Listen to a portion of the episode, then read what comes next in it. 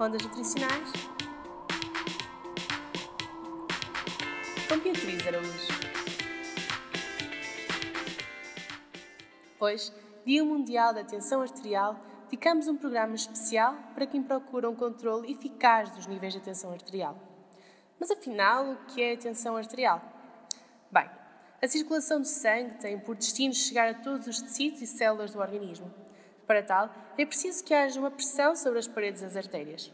Esta mesma pressão, que é normal e até essencial para que o sangue atinja o seu destino, é chamada de pressão ou tensão arterial. Há uma série de fatores genéticos e ambientais que podem fazer com que esta pressão sobre as paredes das artérias aumente. E nestes casos, estamos perante um cenário de hipertensão arterial responsável pelo aparecimento das doenças cardiovasculares. De acordo com a Fundação Portuguesa de Cardiologia, em Portugal existem cerca de 2 milhões de hipertensos, mas apenas 50% é que sabe que sofre desta doença. A Organização Mundial de Saúde recomenda uma ingestão de sal no máximo de 5 gramas por dia, o que equivale a uma colher de chá rasa. Uma ingestão excessiva pode levar ao aumento da pressão arterial, aumenta o risco de AVC, insuficiência cardíaca, retenção de líquidos, perdas nos rins, entre outros problemas. Sendo a hipertensão um forte fator de risco para o desenvolvimento de doenças cardiovasculares e uma das principais causas de morte em Portugal, fomos à procura de algumas alternativas para a substituição do sal na confecção. Fica atento e ouve o que temos para ti sobre a salicórnia. A salicórnia é uma planta halófita que nasce nas, eh, nas marinhas, nas salinas, Portanto, neste caso, nasce nas Salinas, em Aveiro, mas também há na Ria Formosa, aqui em Portugal. E, portanto, é uma planta que pode ser consumida em verde em substituição do sal.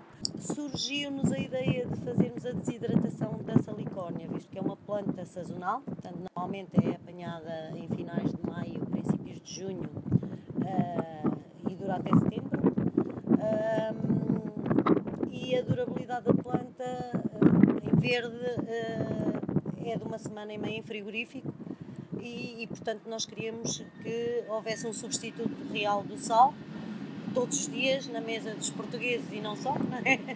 E então uh, surgiu a ideia da desidratação da planta e, e, da moagem da planta. Ao fim e ao cabo é isso que é o sal verde, é salicórnia apenas moída e desidratada e moída. Pronto. Porque nada melhor do que um chefe para nos ajudar a manter a cor e o sabor nos nossos pratos, partilhamos os conselhos do chefe Hélio Loureiro para substituir o sal da alimentação.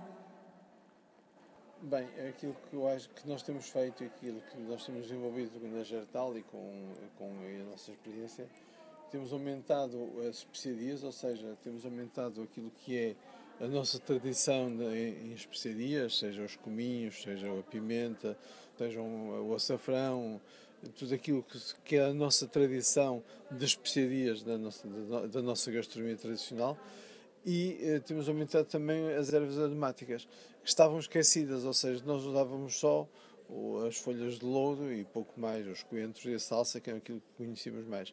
Aumentando assim estas ervas aromáticas, vamos ter uma redução de sal e isto fez com que em alguns, em alguns pratos conseguimos que as pessoas nem sintam a diferença. Eh, quando são legumes, por exemplo, os, se for a cenoura é, é mais adocicada, claro que aí nota-se nota a falta, a falta do sal. Mas, por exemplo, se for um feijão verde, se for umas berinjelas, se for courgette, aí não. Mas, eh, por exemplo, em relação ao peixe, o peixe não, não precisa, eh, mas se for coelho ou for ou quando já precisa de, por exemplo, de carqueja, já precisa de tomilho, o borrego, um próprio bife de peru ou de frango, fica ótimo com, com, com funcho ou fica, fica bem com, com segurelha. E aí eliminamos por completo o sal, que não, não é necessário. Não precisas de ser radical e retirar o sal completamente. Vai diminuindo todas as semanas a quantidade de sal que usas para cozinhar e substitui por temperos, como a salsa, coentros, orégãos, manjericão. Usa a criatividade e verás-te surpreenderás com os novos e deliciosos sabores. Prefere os alimentos frescos, limitando o consumo dos alimentos embalados, curados ou fumados. Evita as refeições pré-preparadas e fast food, assim como os enchidos, caldos e molhos. É fundamental que laves bem os alimentos enlatados antes de os usar Quando comprares os alimentos, tenha atenção ao teor de sal indicado nos rótulos, optando por produtos com valores reduzidos. E lembra-te, com pequenos passos todos os dias, podes fazer a diferença no teu futuro.